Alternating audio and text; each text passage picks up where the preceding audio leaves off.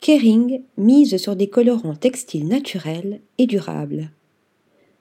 Nous repensons nos activités afin de continuer à croître demain avec succès et de manière durable, tout en aidant notre secteur à se transformer et à contribuer à relever les défis sociaux et environnementaux de notre génération, explique François-Henri Pinault.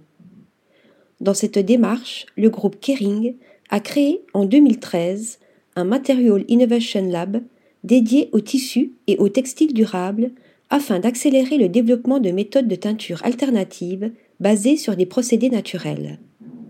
Le mastodonte du luxe s'associe au centre d'innovation Albini Next et à l'entreprise autrichienne de biotechnologie Vienna Textile Lab, afin de tester l'utilisation de micro-organismes issus de plantes ou de matières minérales pour diverses applications textiles. Les colorants sont ainsi d'origine microbienne et sont capables de teinter le coton et les autres fibres naturelles sans aucun produit chimique.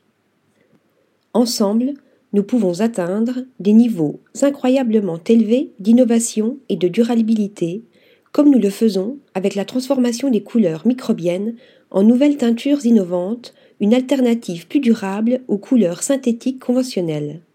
C'est un long processus, il faut du temps et des efforts, mais ensemble, nous obtiendrons des résultats sans précédent, précise Stefano Albini, le président du groupe Albini.